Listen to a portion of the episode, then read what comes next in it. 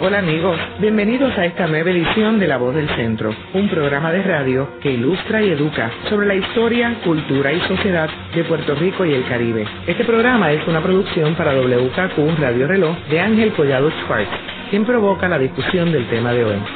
Saludos a todos.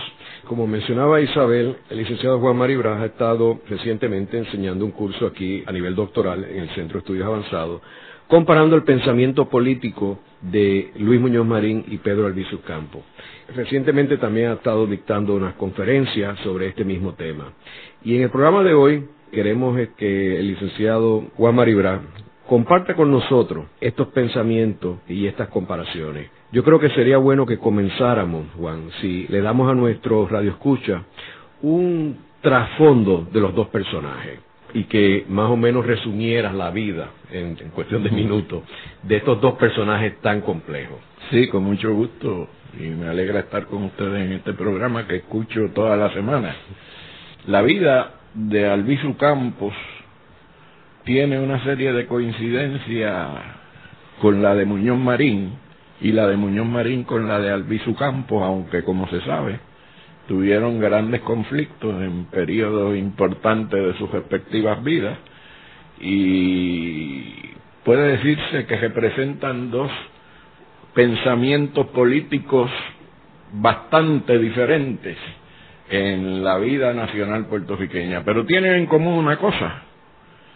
Yo dudo que haya dos personajes más representativos de la psiqui colectiva del pueblo puertorriqueño que estos dos, Luis Muñoz Marín y Pedro Albizu Campo. Generalmente los pueblos son enjambres bien complejos de sectores y clases sociales que se juntan por virtud de, de la circunstancia, en nuestro caso la geografía, que vivimos todos en una isla 100 por 35, que hemos tenido una historia común de, siglos, que tenemos una, una comida que nos gusta a todos, porque todos los puertorriqueños, estadistas, estadolibristas, independentistas, nos gusta la joya bichuela y nos gusta eso, esos son los valores materiales junto con los valores espirituales que forman lo que se llama una nación, una nacionalidad. Y Muñoz Marín y Albizu Campos coincidían en las fases juveniles de sus actuaciones políticas en que esta era nuestra nación y no teníamos más ninguna. Puerto Rico es la nación de los puertorriqueños. Eso es una gran coincidencia. Después de eso hubo grandes debates sobre el concepto de nación con otros puertorriqueños que no entendían esa realidad y tuvieron que pasar décadas y casi la mitad del siglo en ese continuo forcejeo ideológico para que finalmente se llegara a lo que estamos hoy al comenzar el siglo XXI, que los populares coinciden en que esto es una nación. Los independentistas de todos los colores, grupos y corrientes coincidimos en que esto es una nación y un sector creciente de lo que se llama el anexionismo o la gente que está por la estadidad también creen que Puerto Rico es una nación. Lo que pasa es que creen que una nación cabe como Estado de Estados Unidos. Allá ellos que prueben su tesis. Muñoz Marín y Albizu Campos comenzaron sus respectivas obras afirmando ese carácter nacional de Puerto Rico. Y eso fue una gran coincidencia. Y estoy hablando de los años 20, cuando ambos iniciaban sus respectivas acciones políticas. Tuvieron en común otro, otro dato que es interesante. Empezaron en un partido y terminaron en otro. Albizu Campos empezó en la Unión de Puerto Rico, que era el partido de mayoría cuando él llegó de Harvard en los primeros años 20 y en el 24 cuando el Partido Unionista al que él pertenecía se alía con una facción del Partido Republicano en lo que se llamó la Alianza Puertorriqueña, Pues Albizu se opone a esa fusión, va a la asamblea donde se discute eso en Ponce y hay dos personas que argumentan en contra de esa fusión en el Partido Unionista. Uno se llama Ernesto Jamón Antonini y el otro Pedro Albizu Campo. Pero los dejotaron a los dos. Hacemos una pausa y luego continuamos con la voz del centro por WKQ Radio Reloj.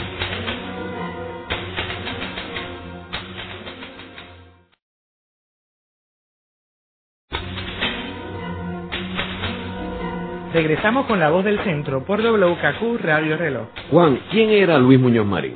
Pues Luis Muñoz Marín, como se sabe, empezó por ser el hijo de Luis Muñoz Rivera y de Amalia Marín, que eso hay que tenerlo muy presente porque los seres humanos tenemos madre, además de padre. Y, y entonces eh, tuvo una vida muy cambiante de escenario desde su temprana infancia, porque Muñoz Rivera era el líder del Partido Federal, que se llamó el primer nombre que tuvo el partido bajo Estados Unidos, y el Partido Republicano que dirigía Barbosa, con, la, con el respaldo del gobernador de turno, organizó lo que se llamaba las turbas republicanas y esas turbas que operaban aquí en el viejo San Juan asaltaron dos veces el periódico La Democracia que dirigía Muñoz Rivera, destrozaron la maquinaria y la casa, el apartamento donde vivía Muñoz Rivera con Doña Maló y con el muchachito que había nacido en el 98 y tendría un par de años. Entonces Muñoz Rivera tiene que salir de San Juan por la defensa de la integridad física de su familia. Primero se va a Caguas y después se va a Nueva York. Muñoz dice en sus memorias primeras que él no recuerda un momento en su vida en que él no supiera hablar inglés. ¿Por qué? Porque los primeros años de la vida de que se, se, se tiene recuerdo son aquellos en que uno empieza a jugar con los otros muchachos y habla y, corre, y eso lo hacía él en Nueva York, donde pasa desde los dos hasta los seis o siete años. Viene a Puerto Rico, vuelve a Estados Unidos, vuelve a Puerto Rico, vuelve a Estados Unidos y sus primeros 30 o 35 años son un ir y venir de Estados Unidos a Puerto Rico por lo que muchos de los que han estudiado su figura llaman a Muñoz el primer New Yorkican. Eso no es exactamente así. En Puerto Rico ha habido emigrantes a, a Nueva York y a Estados Unidos desde el siglo XIX, desde mediados del siglo XIX. Ya había lo que se llamaba colonia puertorriqueña en Nueva York. Pero sí, Muñoz Marín fue un injerto de Puerto Rico y Estados Unidos. Era bilingüe, hablaba, se desempeñaba en, inglés con la misma soltura con que lo hacía en español. Su arraigo nacional puertorriqueño lo obtiene cuando a la edad de 10 o 12 años lo llevan a pasar un verano a Bajanquitas, los familiares paternos suyos, y ahí se expone, lo dice él, al paisaje y al paisanaje barranquiteño. Conoce a los íbaros, conoce lo que es eh, pueblo adentro, Puerto Rico, y obtiene ese sentimiento de adhesión a lo que es la patria de uno. Yo creo que ese viaje a Bajanquita fue definitorio de su decisión final de dedicarse a luchar por el pueblo de Puerto Rico, porque él tuvo la oportunidad de desarrollar, como empezó a desarrollar con gran éxito una carrera periodística en Estados Unidos.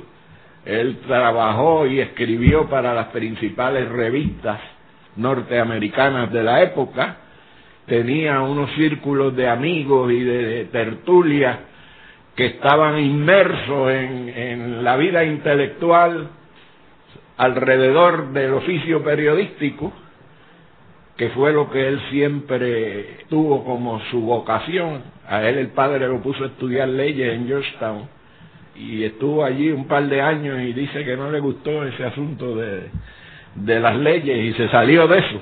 Y yo recuerdo la primera vez que yo lo conocí, que yo era ya estudiante universitario en la casa de mi padre en Mayagüez. Me dice, ¿y qué tú estudias? Y yo le digo, bueno, yo estoy empezando en estudios generales, pero mi vocación es hacerme periodista. Y me dijo, pues somos colegas, porque esa es mi primera vocación. Y así era, así era. Él era un periodista, y un periodista de gran envergadura en el oficio, que no obstante estar encausado en una carrera que pudo haberlo llevado a las grandes ciudades del mundo en el oficio del periodismo, decidió venirse a Puerto Rico a luchar por su pueblo. Y quien lo impregnó de ese sentimiento debe haber sido su madre, que era descendiente de los marín patriotas, del poeta Pachín Marín y de todos los marín patriotas que en el siglo XIX se incorporaron a la lucha por la independencia de Cuba para traer esa lucha a Puerto Rico. Y ese sentimiento se engrandeció en su contacto con los íbaros, en ese viaje juvenil a Bajanquita, esa es mi impresión. Y tú lo conociste en una ocasión mencionada en casa de tu padre. ¿Por qué se dio ese evento? Porque mi padre había sido fundador del Partido Popular con él, fue el primer presidente del Comité Municipal de Mayagüez del Partido Popular y cuando ganó las elecciones de 1940, que Mayagüez fue uno de los distritos y pueblos donde se ganó, pues mi papá era el presidente del comité allí. Pero desde entonces, estamos hablando del 40 al 2003, los populares siempre han estado como el perro y el gato en Mayagüez, peleando y peleando y peleando una facción con otra, pero siempre gana. Jamás en la vida han perdido unas elecciones en Mayagüez. Entonces el viejo en una de esas luchas faccionales se molestó y se retiró de la militancia del Partido Popular y cuando se acercaban las elecciones del 44, Muñoz Marín fue a reavivarlo. Llegó a casa, que yo recuerdo que yo llegué en un cajo de la línea de Río Piedra, era viernes, y veo una movilización de guardias y gente alrededor de mi casa, y me dice eh, un guardia, yo voy a subir las escaleras, yo vivía en un segundo piso, y hay un guardia abajo y otro arriba. Y me dice, no, no se puede subir para allá. Y yo le digo, pues si yo vivo ahí. Entonces él llama al guardia de arriba y le pregúntale a la doña si este muchacho puede subir. Y salió mi mamá, asomó la cabeza y dijo, sí, ese es el hijo mío. ¿Y esa fue la única ocasión que tú compartiste con Muñoz? No, no, no. Después de eso yo estuve con Muñoz largas horas en la casa del rector Jaime Benítez, cuando ya yo estaba en posiciones de dirección en, el movimiento estudiantil, como presidente de la Sociedad Independentista Universitaria, y Muñoz Marín estuvo en una fiesta que daba Jaime para celebrar el aniversario de la universidad. Y en aquella época todavía Jaime nos consideraba a nosotros líderes universitarios. Después de eso nos decía elementos extraños a la universidad pero en esa época éramos líderes universitarios y nos invitó a esa fiesta. Y llegó Muñoz y nos fuimos a una tejaza que había en la casa del rector allí en el campus. El grupo de dirigentes estudiantiles y Muñoz en una conversación que él no evadía bajo ningún concepto. Y mira que lo, lo interrogamos bien fuerte, tú sabes cómo son los estudiantes y en un momento llega Jaime Benítez y dice, bueno, está bueno ya, dejen a Muñoz que vea a la demás gente. Y yo, Muñoz, no, no, no, no, no, yo quiero seguir hablando con estos jóvenes. Y siguió hablando hasta por la noche, eso, eso, eso empezó temprano en la tarde y estuvimos allí hasta tarde en la noche. Nosotros ya impugnando el curso de renuncia a la independencia y a la justicia social que iba tomando el Partido Popular y de protestas por el plan represivo que ya se estaba empezando a, realizar mediante la aprobación de las leyes de la mordaza en la legislatura. hacemos una breve pausa y luego continuamos con la voz del centro por WKQ Radio Reloj.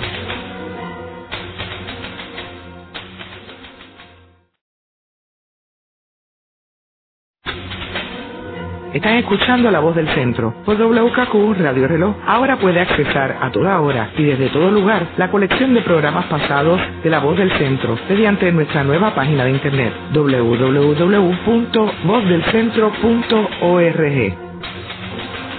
Juan, a mí me gustaría que desde tu perspectiva compartieras tu visión sobre por qué Luis Muñoz Marín abandona las filas independentistas. Yo creo que eso empieza o se puede marcar un momento en que empieza ese retroceso en la ideología muñozista en 1939, tan temprano como eso.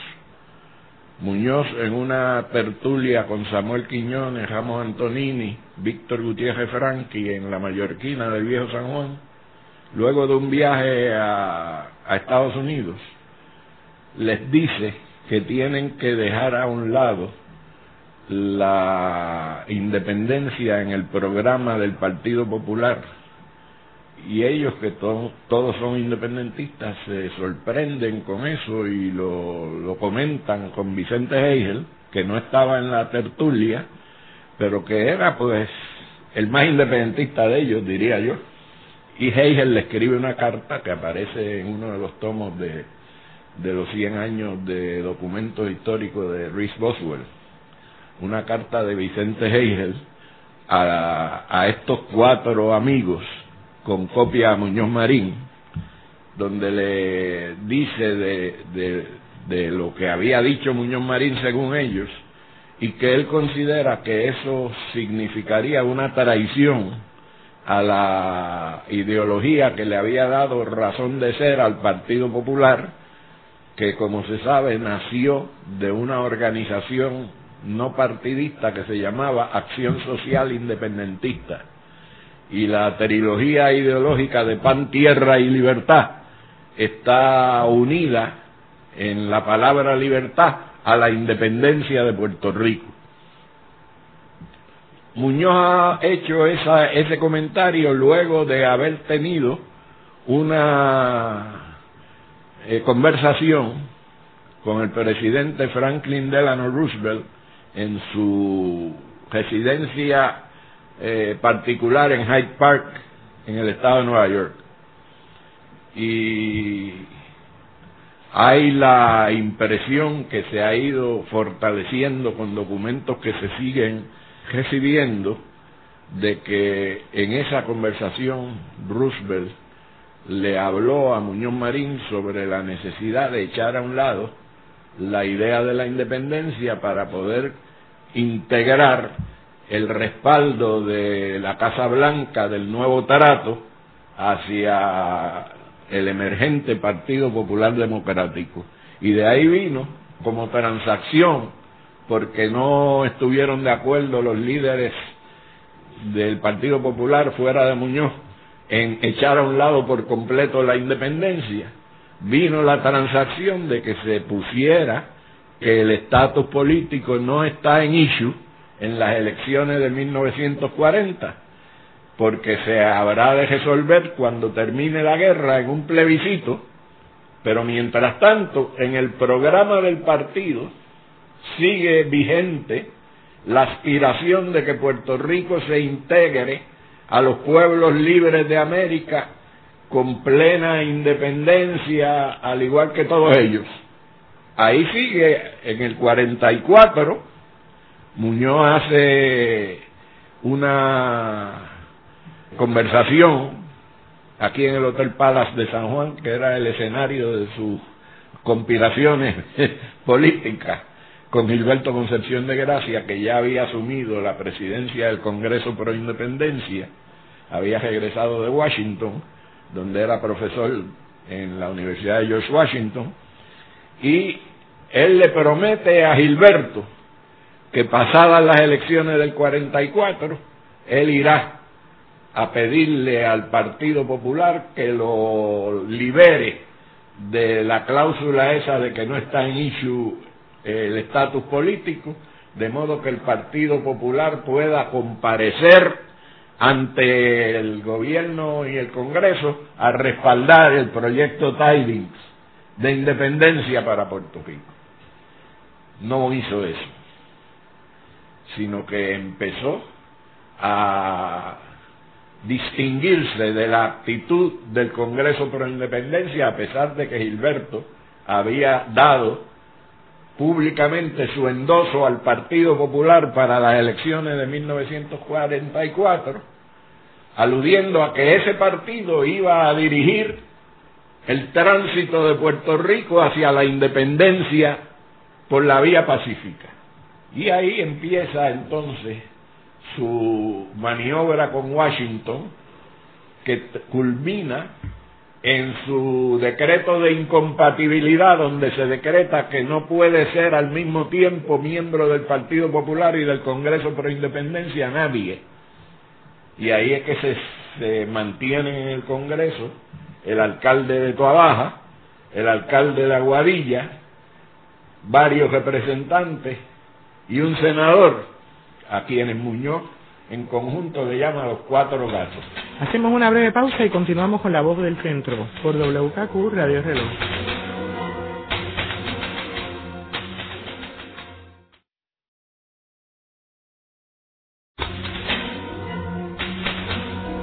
Regresamos con la voz del centro, hoy con la visita del licenciado Juan Maribras, profesor de la Facultad de Derecho Eugenio María de Hostos en Mayagüez y también profesor del Centro de Estudios Avanzados de Puerto Rico y el Caribe. Juan, me gustaría ahora que entráramos en el segundo personaje de este programa, que es el doctor Pedro Albizu Campos. Háblanos un poquito sobre él.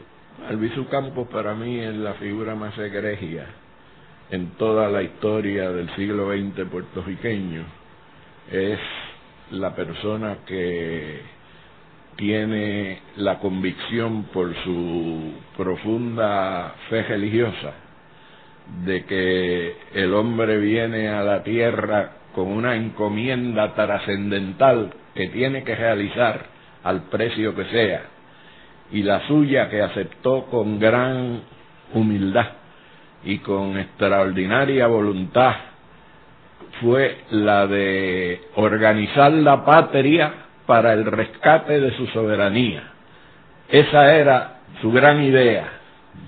Y para eso, pues, sacrificó la carrera de abogado que había obtenido en quizás la escuela de derecho más prestigiosa de Estados Unidos, que es Harvard, que le habían ofrecido las mayores oportunidades, incluyendo reclutarlo para el Departamento de Estado de Estados Unidos, que siempre van a Harvard los funcionarios del Departamento de Estado a reclutar personal de entre los más brillantes que salen de la escuela.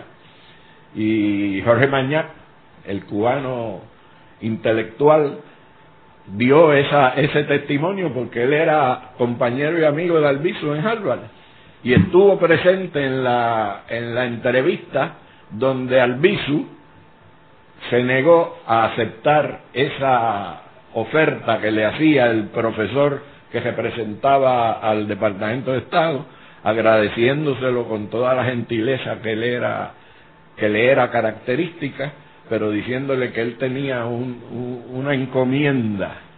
Él había llegado allí ayudado por su pueblo para regresar a su pueblo a servirle, porque Albizu era de una familia muy humilde, era hijo natural de una hija de esclavos que había muerto a, cuando él tenía apenas dos años y que lo crió su tía, hermana de su madre, que era la bandera, en el barrio portugués de Ponce, y allí él desde niño tenía que trabajar llevando las bandejas de ropa lavada y planchada por su tía a la gente rica de Ponce, que eran los clientes de su tía, cruzando a pie por todo el cañaveral que había entre esa barriada y el centro de Ponce, y por eso fue muy tarde que pudo entrar a la escuela, ya a los 12 años que Albizu entra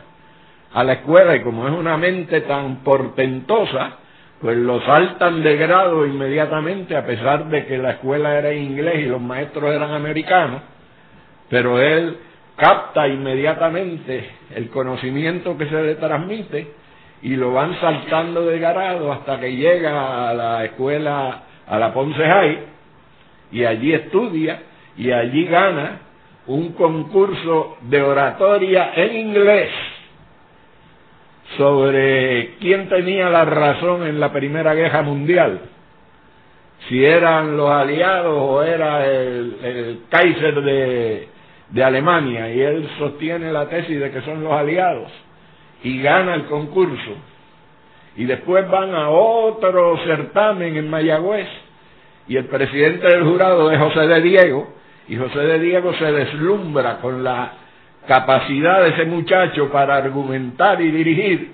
Y ahí es que José de Diego, además de darle el premio, que eran tres mil dólares, que se, se pagarían a 500 dólares anuales para que se fuera a estudiar, además de eso, de Diego le gestiona con la logia Aurora de Ponce que le suplementen ese ingreso con una beca para que este muchacho tan brillante pueda irse a estudiar y se va a Vermont, donde inicia estudios para ingeniero químico, de ahí se pasa a Harvard, termina la carrera de ingeniero químico e inicia la de derecho y regresa a Puerto Rico con la, el, el título de abogado, con el título de ingeniero químico y con una peruana que se enamoró allá y, un par de muchachos que ya tenía con ella.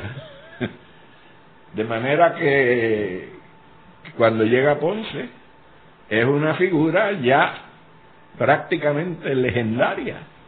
Es un muchachito mulato de la gente más pobre y de la bajiada más pobre de Ponce que había podido tener una carrera universitaria en las universidades más prestigiosas de Estados Unidos y que había brillado entre ellas. ¿Es cierto lo que dicen de que él recibió y fue víctima del prejuicio norteamericano y que eso fue lo que lo llevó a él a asumir estas posiciones radicales contra los Estados Unidos? No, él, él sí eh, combate el prejuicio racial norteamericano, pero su experiencia testimoniada por él mismo fue que cuando termina la Primera Guerra Mundial, que él había sido segundo teniente de un pelotón o compañía del ejército americano, al que había ingresado como voluntario, eh, que fue este, reclutado allá en Harvard y se lo trajeron aquí, a Valleja. Y entonces, pasada la guerra mundial, se convoca un, un encuentro mundial de juventudes para expresarse sobre el mundo después de la guerra, la democracia, las instituciones que debían promoverse, y en Harvard deciden invitar al Campo a regresar a Harvard para ir con ellos en la delegación de Harvard a ese encuentro que habría de tomar lugar en Europa. Albizu lo que consigue es un barco de San Juan a Nueva Orleans. En esa época no habían aviones así comerciales. Llega a Nueva Orleans y tiene que coger el largo trayecto desde Nueva Orleans hasta Boston en guaguas y trenes de aquella época segregados en todo el sur. Y ahí es que él por primera vez se expone al prejuicio racial en los Estados Unidos. Y él atestigua de eso y habla de eso. Y naturalmente eso tiene que haber impactado en su vida. Pero no es esa la motivación de su dedicación a la lucha por la independencia de Puerto Rico. Esa motivación la, la inició en sus contactos con los hindúes y los irlandeses en Harvard, que eran los movimientos más activos de independencia que había en ese momento, en ese periodo histórico, que claro, pues redundaba en actividad solidaria en Harvard. Y allí, allí se presentó el poeta hindú Javindranath Tagore, que Albizu fue quien hizo su presentación en Harvard. Y allí se presentó Emond de Valero, que fue después el primer presidente de la República de Irlanda, y Albizu organizó el comité de apoyo a la independencia de Irlanda en Harvard también. O sea, desde sus tiempos de estudiante, él era un independentista consagrado. Luego continuamos con la voz del centro, por WKQ Radio Reloj.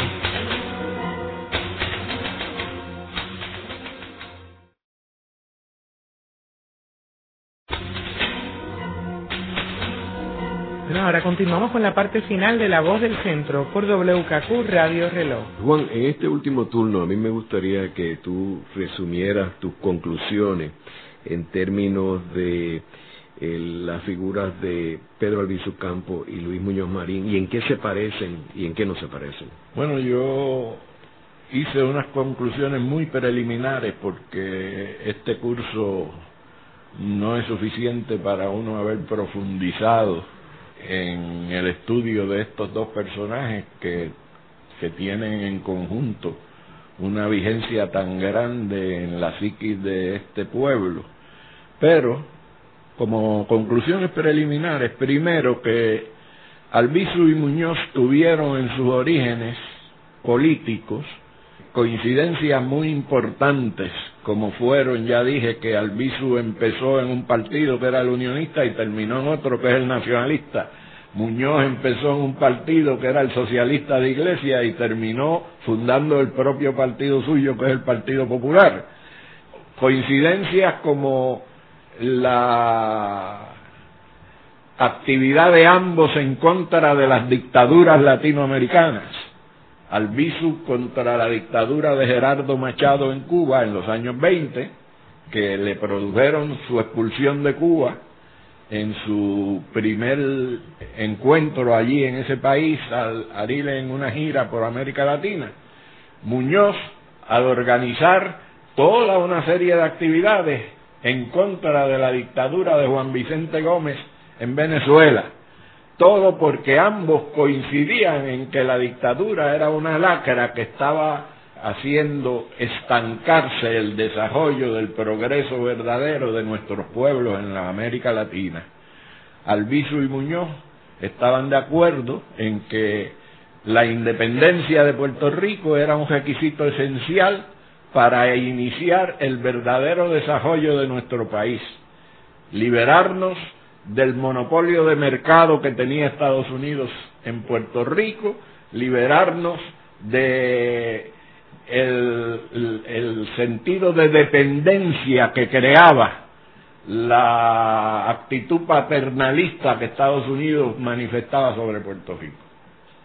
Todo eso los llevó a que coincidieran en muchísimos aspectos a lo largo de la década de los 20 y de los 30 hasta el punto de que ambos en los 30 coincidieron en la propuesta de retraimiento electoral en el 1936, seguida de una asamblea constituyente para que se nombraran delegados que pudieran eh, negociar con el gobierno de Estados Unidos los términos de las relaciones no coloniales entre Puerto Rico y Estados Unidos.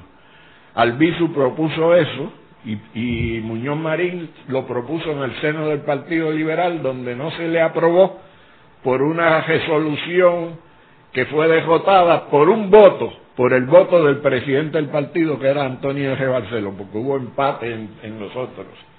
Claro, Muñoz se acogió entonces y fue y votó por el Partido Liberal, él no fue al retraimiento, pero lo había propuesto.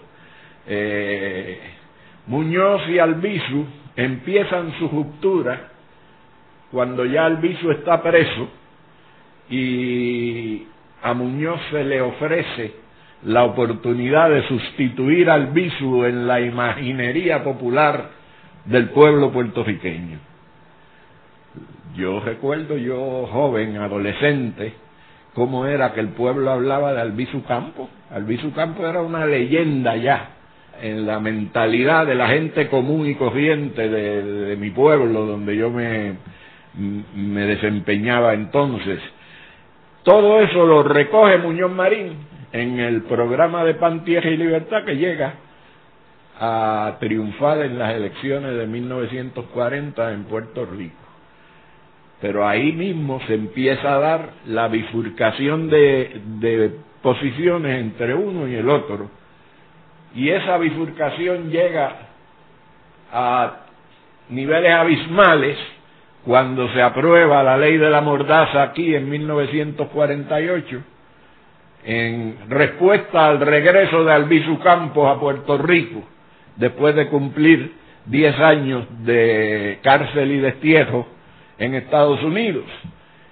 Al aprobarse esa ley, con la cual meten a la cárcel a gente que jamás en la vida había visto un revólver, como fue el caso de Paco Matos Paoli, el gran poeta que fue hasta nominado como premio Nobel de Literatura, y lo meten preso porque había aplaudido en un acto donde Albizu Campos estaba hablando de la revolución nacionalista que había que realizar. Y empieza entonces la insurrección nacionalista que se organiza para combatir la idea de Muñoz Marín y de los populares de transformar la colonia que existía por la fuerza de la invasión americana y el Tratado de París como una colonia por consentimiento.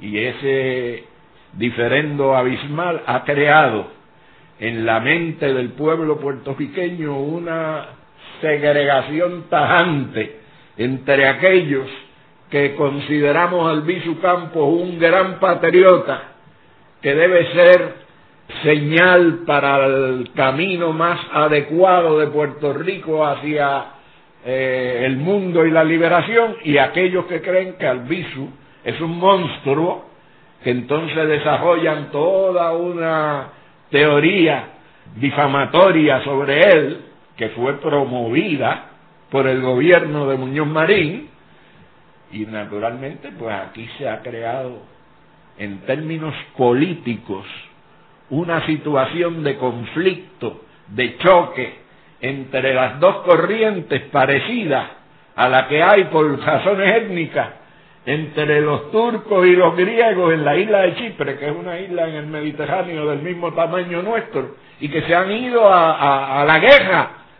Y hay, y está una isla así dividida en dos partes, donde viven los turcos chipriotas, es una república aparte, y donde viven los griegos chipriotas es otra república por el odio que se fue acumulando entre los dos. Eso que se da por razones étnicas en una isla igual que la nuestra allá, podría darse aquí por razones ideológicas entre los que siguieran cultivando esos odios tribales.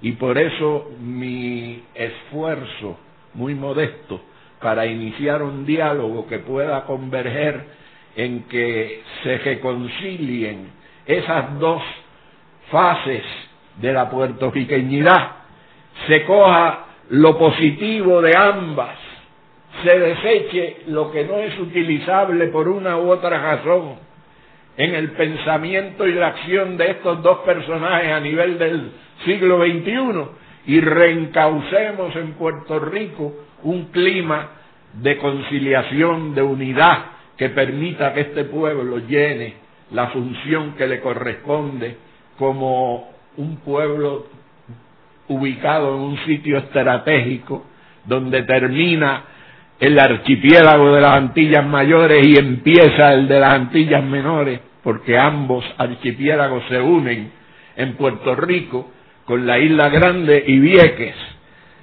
que es el primer pueblo que encuentran los europeos y los africanos cuando vienen hacia América.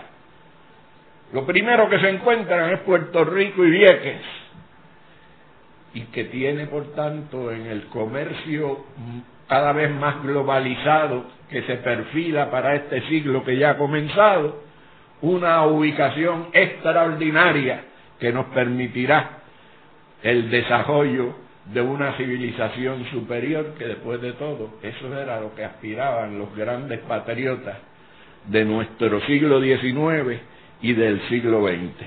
Muchas gracias, Juan. A la orden siempre. Muchísimas gracias licenciado Maribraz por acompañarnos en el programa de hoy. En la dirección técnica estuvo Ángel Luis Cruz. En la producción, Nidia Suárez. Les hablaron Ángel Collado Schwartz e Isabel Pichardo. Les invitarnos a sintonizarnos la próxima semana a la misma hora en La Voz del Centro por WKQ Radio Reloj.